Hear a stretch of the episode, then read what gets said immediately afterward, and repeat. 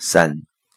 为什么越来越多的人参与陪伴重症临终老人心灵的公益活动？在日常生活中，有很多朋友经常问我，自己家的老人年龄越来越大，都面临这样的问题，自己能不能也学一些这方面的知识和技能？人们从不同的诉求上，对死亡这件事情有了更多、更深刻的思考。特别是我们中国人，往往对死亡这个话题是很忌讳的。实际上，很多人内在是有障碍的，面对生死，面对亲人的死亡，很多人有一些无奈，也不知道该怎么办。十方园这个事业本身是让这些人在这个过程中能够找到一些生命的答案，真正的去领悟生死到底意味着什么，最终能够坦然地去面对这样的人生题目。因为死亡是我们在这个世界上面对的最重要的一道生命题目，它完全决定着我们整个内在的去向。所以，从这个角度上来看。它正好跟我们现在整个时空的能量状态高度契合了。我们现在的时空正在从低维三维能量主导转向高维能量主导，而实际上高维能量状态是完全超越死亡的。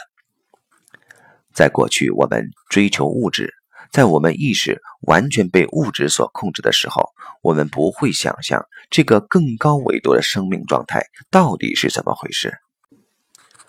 当我们从过度追求物质存在的这个状态中解放出来的时候，我们才发现了生命的意义。它完完全全超越了我们对物质的诉求，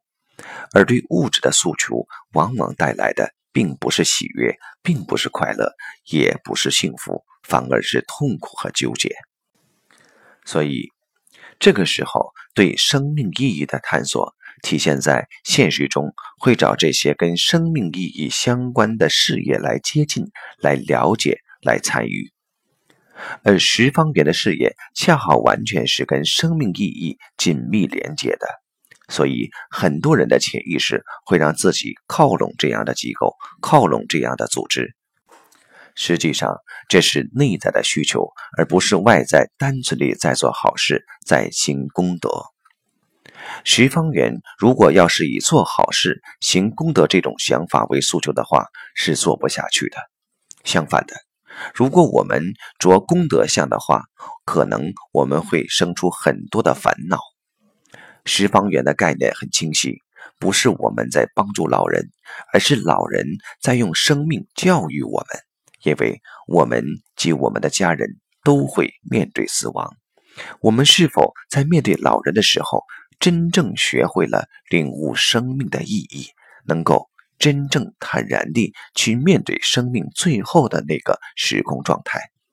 而让我们自己的内在得到升华。当对生命意义、生命去向、灵魂去向探索的人越来越多的时候，参与十方圆事业的人自然就会越来越多。